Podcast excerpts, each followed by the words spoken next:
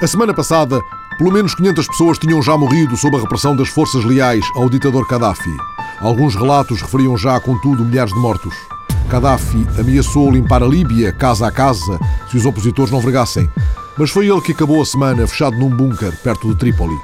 Entretanto, um repórter da CNN entrou pela fronteira leste do país e descreveu um território sob o controle das forças anti-Gaddafi, grupos de jovens com shotguns e Kalashnikov.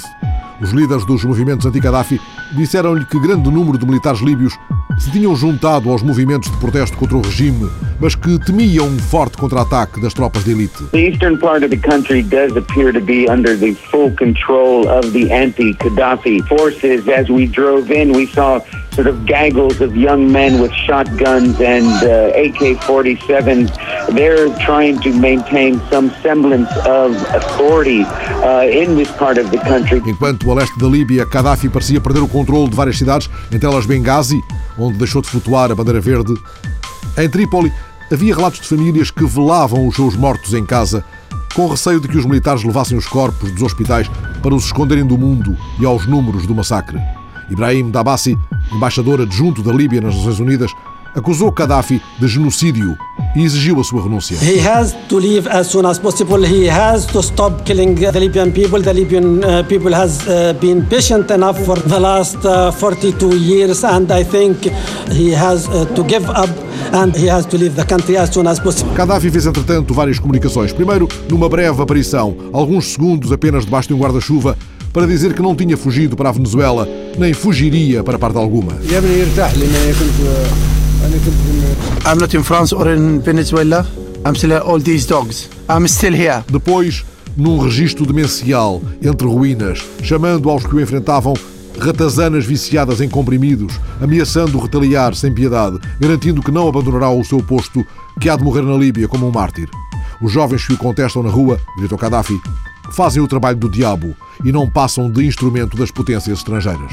من بكره اخرجوا من بيوتكم يا اللي انتم بتحبوا معمر قذافي رجال نساء بنات اطفال يا اللي مع معمر قذافي الثوره مع معمر قذافي المجد العزه لليبيا للشعب الليبي في القمه Para o comentador Miguel Monjardino, este discurso do homem do turbante foi um terrível absurdo. em termos da mensagem política, em termos, enfim, da atitude corporal da pessoa, em termos da retórica política usada, dá a ideia de um homem completamente desligado da realidade que o rodeia, um homem eh, muito, muito vaidoso em relação a si, àquilo que eu julgo que conseguiu, à sua imagem.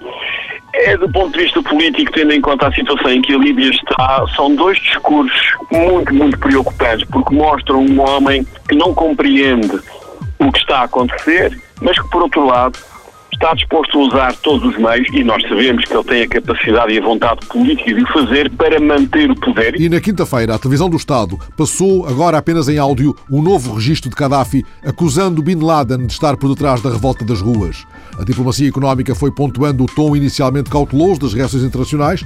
A eurodeputada Ana Gomes criticou o que considerou posição contida de Luís Amado e defendeu uma inequívoca condenação de Gaddafi. condenando esta matança que o regime de Gaddafi está a, a executar contra o seu próprio povo, como forma de salvar, e que são, obviamente, contrastantes com as declarações que ontem fazia o ministro Luís Amado, que sugeriam que se deveria quase que salvar Gaddafi, porque a alternativa, uma via fundamentalista, seria pior. É à conta desse tipo de raciocínios que se apoiaram ditadores com pretextos desses e, no fundo, foram essas ditaduras que, de alguma maneira, eh, reforçaram esses próprios movimentos fundamentalistas, porque, de facto, não havia escape para a crítica, para a oposição, para a dissensão. Respondeu o ministro.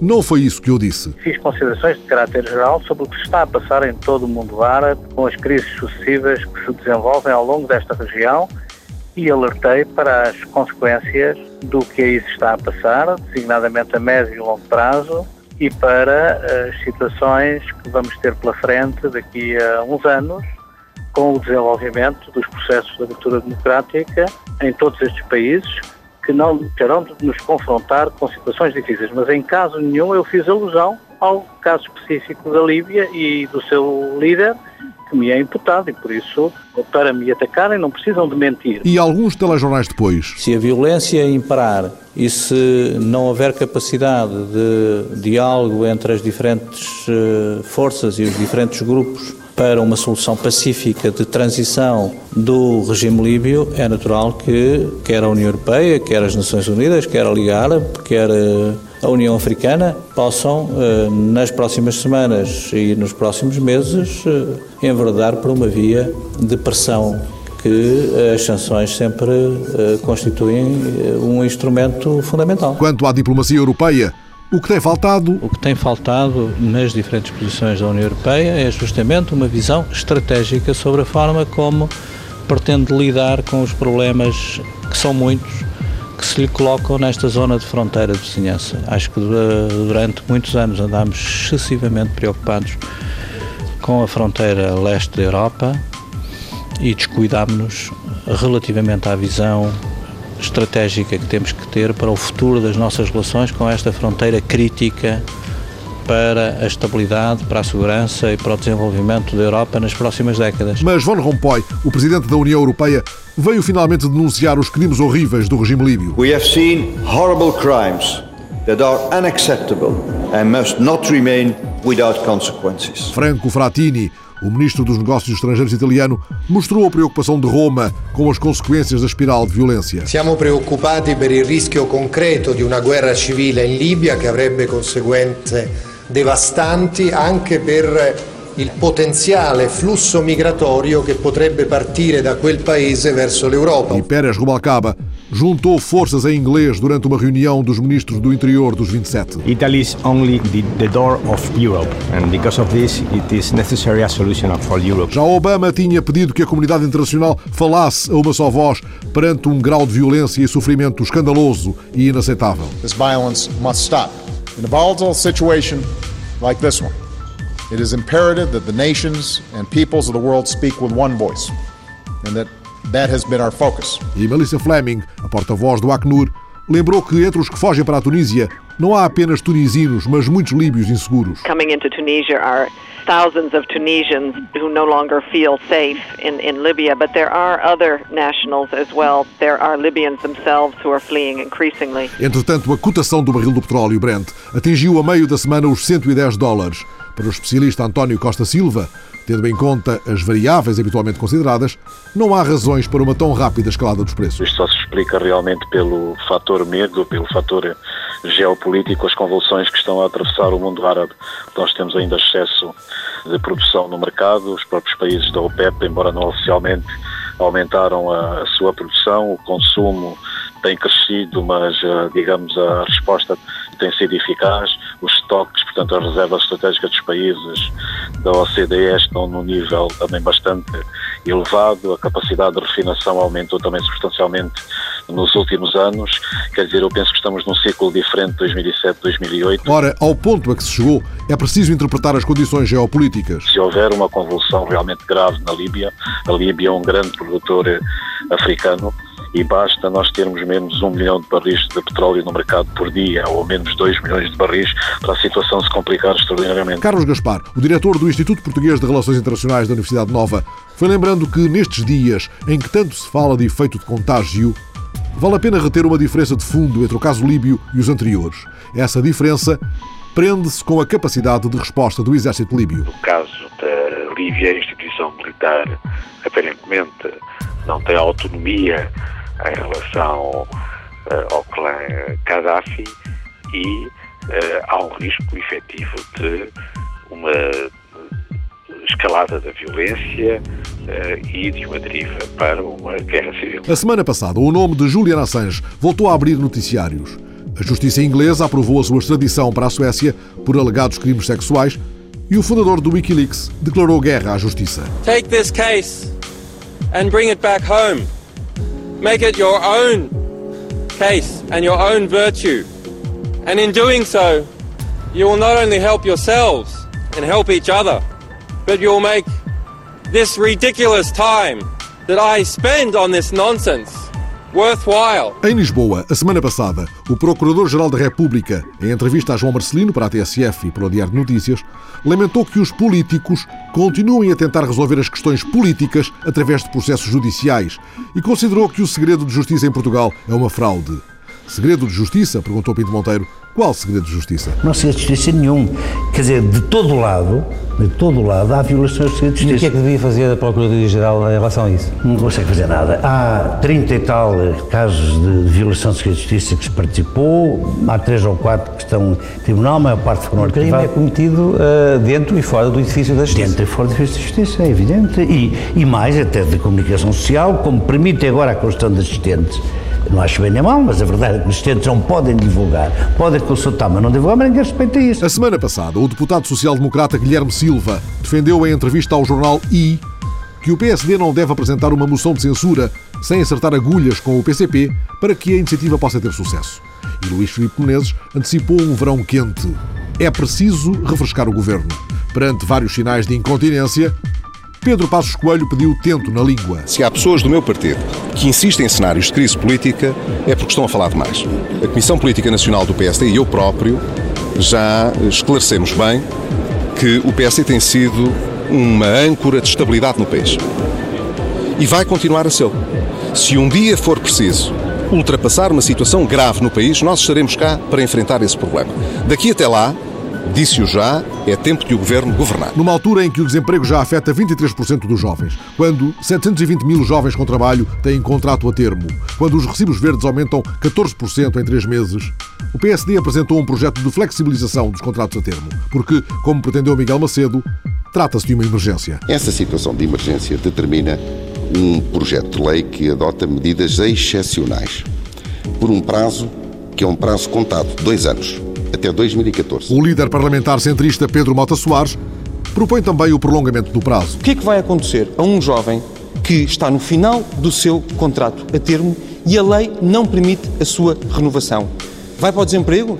Vai-lhe ser proposto um falso recibo verde? Do lado do PS, Francisco Assis rejeita o caminho proposto. É uma solução que tem uma única consequência: aumenta a precariedade. E a precariedade do trabalho jovem é já hoje um dos problemas com que o país se confronta e que tem de ser enfrentado e que nos suscita grandes preocupações. Contra-argumento irónico de Miguel Macedo. Acho eh, interessante essa crítica do Partido Socialista, eh, dos mesmos que, repito uma vez mais, estão na concertação social, por exemplo, a discutir eh, o embaratecimento dos despedimentos para os novos contratos. Francisco Assis, outra vez, é perigoso o caminho que propõe. É um caminho que, à boleia da crise que todos estamos a viver, tem como consequência retirar direitos aos jovens trabalhadores. E José Manuel Pureza, o que está em causa, no entender do Bloco? O que está em causa nesta iniciativa do PSD é verdadeiramente um incentivo a que pessoas com um contrato a termo possam ser objeto deliberado, sublinho, deliberado, de despedimento, para depois essas mesmas pessoas possam vir a ser contratadas, transferindo para a Segurança Social uma parte dos encargos com o respectivo salário. O PCP reuniu, entretanto, as jornadas parlamentares na Madeira e Bernardino Soares esteve num dos lugares da tragédia de há um ano, onde pouco ou nada foi feito. Quisemos vir aqui ao Trapiche e a outros sítios onde sabemos que não chegou nenhuma reconstrução nem nenhum dinheiro. E como lá no continente ouvimos muitas vezes ministros e responsáveis do governo a dizer que a reconstrução vai bem encaminhada e até que já está quase feita, com a nossa vinda aqui quisemos também mostrar aquilo que não está feito e que não há nenhuma perspectiva que venha a ser feito por parte quer do governo regional, quer do governo da República. E a ministra Ana Jorge foi muito criticada por Paula Brito e Costa, a presidente da Associação Raríssimas, por não ter estado no Congresso das Doenças Raras. Já achei de um muito mau tom, Sra. Ministra, ter feito representar pelo Diretor-Geral da Saúde. As coisas têm que ser enfrentadas de, de frente e explicar aos doentes porque é que não há dinheiro, tentar racionalizar esse dinheiro e, dentro daquilo que é possível, ajudar os doentes portadores de doenças raras. Não foi isso que foi feito aqui hoje. Paula Brito e Costa e Francisco Jorge, o Diretor-Geral da Saúde, acabaram assim por cruzar dúvidas, angústias e respostas a propósito de um grave constrangimento orçamental. Mas como é que se conseguem cumprir o uh, Plano Nacional para as Doenças Raras, ou seja, até o final do ano uh, fazer a criação de pelo menos de dois centros de, de, referência, se não está contemplado no Orçamento de 2011 qualquer verba para as doenças raras? É a questão que eu lhe ponho. O plano não está parado, nem nunca parou, nem vai parar. Os doentes uh, e as doenças são tratadas sem haver a necessidade do orçamento inscrever rubricas para, especificamente para esse fim. Mesmo em, numa questão de constrangimento e grave constrangimento orçamental, os doentes têm pelo menos direito a uma explicação. Portanto, isto é negligência, na minha pura opinião. O que vai acontecer a esses doentes? Provavelmente morrerão. Compreendo, mas que há um calor que neste momento não traduz o trabalho de fundo que estamos a fazer em conjunto exatamente com a Presidente da FEDRA. E passou um ano sobre o lançamento da Pordata, a maior base de dados online sobre Portugal contemporâneo. Projeto único no mundo, criado pela Fundação Francisco Manuel dos Santos, o site da Pordata teve neste primeiro ano 3 milhões de visualizações. E confrontado com o que a cada passo a base de dados vai revelando, António Barreto ainda se surpreende. É muito frequente eu encontrar, uh, encontrar dados, os dados sobre a família, sobre o casamento, sobre os filhos, sobre a maternidade, sobre a idade, os, alguns dados sobre o desemprego, por exemplo, o desemprego juvenil uh, de jovens abaixo de 25 anos está a crescer muito, muito rapidamente, mais do que eu pensava ainda há um ano ou um ano e meio. É muito frequente eu ter surpresas. As tantas surpresas com que se fizeram as estatísticas do que somos, dia a dia, data por data, a semana passada.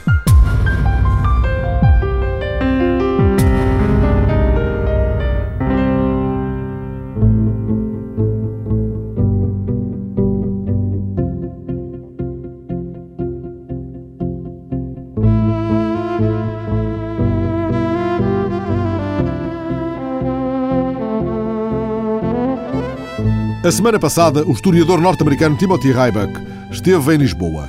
Ryback é o autor de A Biblioteca Privada de Hitler, uma obra surpreendente cuja edição portuguesa acaba de sair com o selo da civilização. Ryback leu de fio a pavio os livros que moldaram a vida de um dos homens mais sinistros do século XX. E na passagem por Lisboa, o habitual colaborador do New York Times e da revista New Yorker conduziu o repórter Ricardo Oliveira Duarte, que acabara de ler o seu livro, aos recantos mais sombrios de uma biblioteca inesperada. A biblioteca onde havia também livros que constituem o um inventário da música que Hitler fruía. Wagner, Beethoven, é claro, mas também muita música popular, canções de amor, tantas vezes lamechas. Agora o repórter abre o livro que abre para os livros daquele homem que tantos livros mandou queimar. Hitler foi um homem que ficou mais conhecido por queimar livros do que por os colecionar. E ainda assim, quando morreu, com a idade de 56 anos, tinha em sua posse cerca de 16 mil volumes. Estas são as primeiras linhas do livro de Timothy Ryback. Encontrei as declarações de impostos dele dos anos 20, 1920, e a compra de livros era uma das eh, maiores despesas. A apólice de seguro do apartamento dele, em 1934, tinha uma linha especial para os livros. No testamento, ele deixou instruções precisas para a forma como os livros deveriam estar dispostos na biblioteca após a sua morte.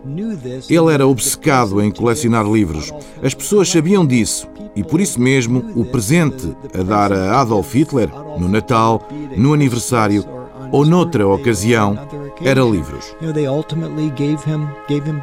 Este comportamento verdadeiramente obsessivo é explicável na perspectiva de Ryback, olhando para o percurso académico de Hitler, que deixou a escola aos 15 anos.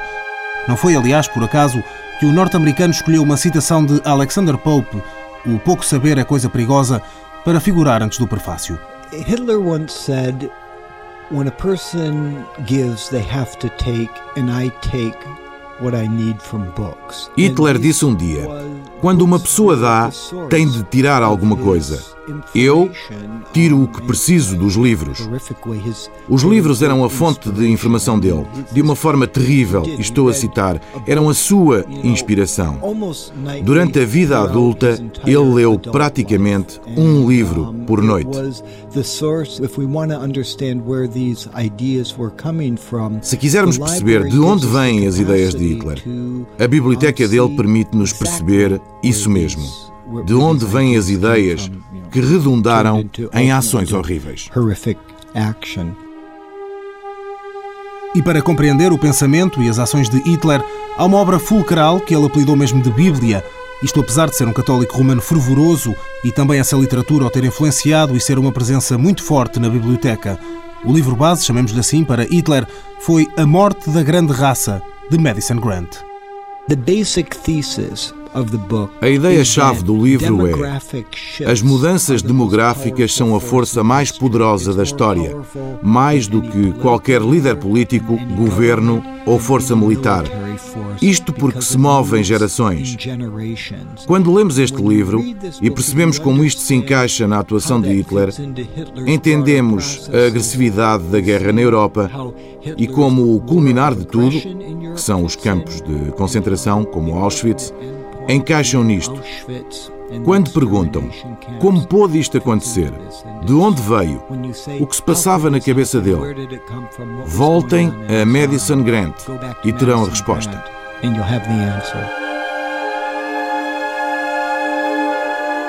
E, no entanto, Timothy Ryback encontrou outros livros, muitos, que contrastam com o de Madison Grant. Robinson Crusoe, Don Quixote, A Cabana do Pai Tomás e As Viagens de Gulliver eram incluídas por Hitler entre as obras maiores da literatura mundial. Mas acima de todas estas estavam as de um autor em particular. One of my great surprises was finding the complete leather-bound edition of Shakespeare's collected works. Uma das maiores surpresas que tive foi encontrar a edição completa das obras de Shakespeare, com capa de couro, as iniciais de Adolf Hitler e pequenas suásticas inscritas.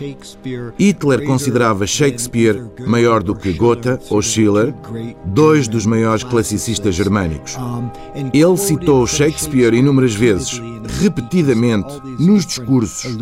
Há sempre alusões a Shakespeare, ser ou não ser, ou havemos de nos encontrar novamente em Filipos, de Júlio César. Não é algo que normalmente se associe a alguém como Adolf Hitler.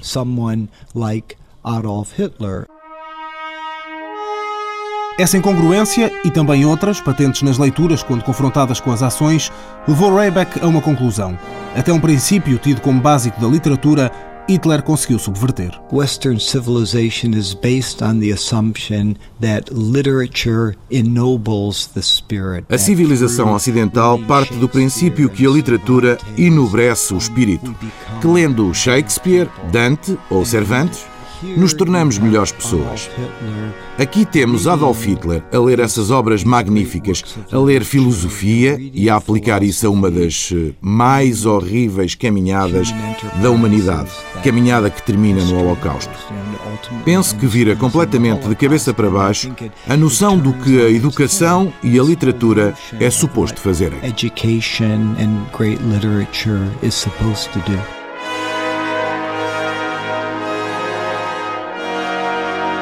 Outra contradição, que remete para o início, para o homem que queimava livros, encontrou Rayback ao descobrir o primeiro livro que Hitler comprou quando estava na frente de batalha, no norte de França, a servir como cabo na Primeira Guerra Mundial, em 1915, quando praticamente todos os outros gastavam o dinheiro em maços de cigarros, bebida ou mulheres.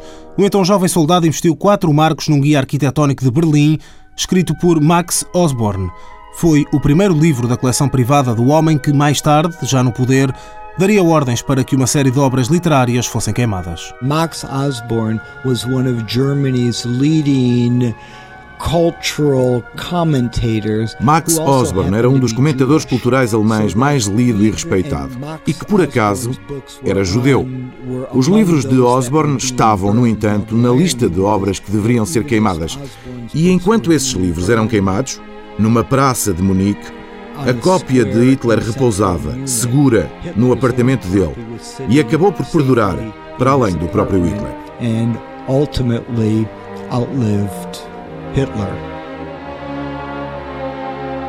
É mais uma contradição do homem misterioso que gostava de sublinhar passagens, fazer anotações, falar com os livros e acompanhar tudo isto com uma chávena de chá. He usually read a book with his ele costumava ler um livro com os óculos postos, sentado numa poltrona, com uma chávena de chá.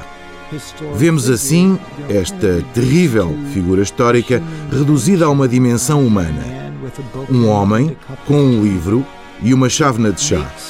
Torna-o humano, não menos terrível, mas de alguma forma julgo que o terror se torna mais compreensível e menos uma imagem abstrata. Uma imagem do ditador à luz dos livros. à luz dos livros que ele lia quase sempre bebendo chá, porque Hitler não gostava de bebidas fortes, não gostava de vinho. O maior biógrafo de Hitler conta, aliás, que uma vez, ainda ele não era o Führer, foi convidado para uma festa da alta sociedade na Baviera. O anfitrião, em sinal de homenagem, serviu-lhe um vinho fino escolhido entre os mais sofisticados da adega. Foi quando Hitler surpreendeu os presentes, adoçando o vinho com açúcar. E se fôssemos apanhar ar? Se fôssemos agora ao campo por um cacho de uvas daqueles que iluminaram o olhar de Cezanne? Vamos com a repórter Isabel Meira a uma herdade do país das uvas, por causa de uma história que começa justamente em Berlim, durante a maior feira de frutas e legumes do mundo. É essa história de sucesso que nos leva agora ao Alentejo. A história da herdade Val da Rosa, visitada aliás a semana passada pela Ministra do Trabalho no roteiro das boas práticas nos estágios profissionais. A herdade dá emprego a 300 pessoas, quase o dobro em tempo de vindima, e produz uvas de mesa. Uma, por agora pequena, parte da produção justificou já, entretanto, a contratação de um especialista de Israel. São as uvas sem grainha. Rainhas repousando ao sol em cachos de ouro, a sua voluptuosa cesta alentejana. Já se vê os cachinhos, aqui, está a ver, olha aqui o cachinho. António Silvestre Ferreira fala baixinho quando se aproxima dos primeiros cachos de uva. Olha os cachinhos, está a ver aqui, ó. Está a ver aqui? Sussurra como se falasse ao ouvido, toca com delicadeza nas primeiras folhas, nos primeiros centímetros de um verde muito vivo que começa a despontar nas vinhas da herdade Val da Rosa de António Silvestre Ferreira. Estamos em Ferreira do Alentejo, o tempo corre ao ritmo das planícies e as uvas nascem em vinhas altas, cobertas por plásticos e redes, crescem sem stress e cheias do calor de que tanto gostam. Gostam de calor e, além do mais, temos, digamos, temos mais espaço. Então, elas desenvolvem-se melhor, estão, estão assim num ambiente mais agradável e confortável. E desenvolvem-se melhor. Vê, está a ver? Olha os caixinhos, está a ver aqui, ó. Está a ver aqui? E estas como é que se chamam? Então, chama-se Sugra One. São muito doces e têm uma boa cor e têm, digamos, um calibre, enfim, bom, já não é, já não são pequeninas como antigamente. E falta ainda dizer que não têm grainha. As Sugra One são uma das seis variedades de uva sem grainha produzidas na herdade Val da Rosa. Já vamos conhecer as outras duas, já lá vamos. Antes, tire-nos aqui umas dúvidas. Mas o que é isto das uvas sem grainha? O que é que se faz para tirar as grainhas às uvas? E as pessoas pensam, enfim, em formas de alteração genética que não é, não tem nada a ver, não senhora, não é. As uvas sem grainha sempre existiram e nós próprios sempre comemos as uvas sem grainha. As passas dos bolos são de uvas sem grainha, só que as uvas sem grainha, que repito, sempre existiram paralelamente com as uvas com grainha, elas eram de dimensões muito pequenas, o bago pequeno, e portanto não era, digamos, muito atrativa para a mesa. E há alguns anos para cá começou a haver mais interesse pelo consumo dessas uvas e passou a fazer-se melhoria através dos cruzamentos normais, a mesma melhoria que se faz normalmente nas uvas com grainha no sentido de melhorar o diâmetro, melhorar a cor. Seguimos a visita de carro pelo labirinto de vinhas e pela descoberta das uvas sem grainha. António Silvestre Ferreira conduz-nos agora até 20 hectares onde são produzidas duas variedades americanas. Uma chama-se Beleza da Meia-Noite e outra tem nome de mulher. Sofia, que é uma variedade branca, muito saborosa, com sabor a moscatel, e é outra variedade preta que se chama Midnight Beauty que são realmente duas das mais importantes variedades a nível mundial e que vão muito bem aqui na nossa região. Nos 230 hectares da Val da Rosa, cerca de 80 são destinados à produção de uvas sem grainha, que podem até ser mais fáceis de comer, mas nos campos têm comportamentos de primadona, são mais exigentes. Dão muito mais trabalho do que as uvas com grainha e são mais irregulares na produção. Um ano produz menos, o outro ano produz mais, um outro ano não produz quase nada, por isto e porque aquilo e porque aquilo outro. É muito mais difícil fazer as uvas sem galinha, muito mais arriscado fazer as uvas sem galinha, mas parece ser o futuro. E assim sendo, nós, enfim, temos que caminhar nesse sentido. No caminho do futuro, António Silvestre Ferreira não tem dúvidas em manter a aposta na produção através do sistema pérgola, os tais plásticos que cobrem as vinhas e que permitem duplicar o período das colheitas, uma técnica que foi buscar à Itália. Este é o sistema utilizado na Puglia, no sul de Itália, que é a região maior produtora de uvas na Europa. E de Itália vem também um técnico dar assistência regular à produção portuguesa, mas a mão estrangeira não fica por aqui. Trazemos um, um técnico, um consultor uh, de Israel, que uh, vem aqui uma meia dúzia de vezes por ano dar-nos assistência especificamente para a produção das uvas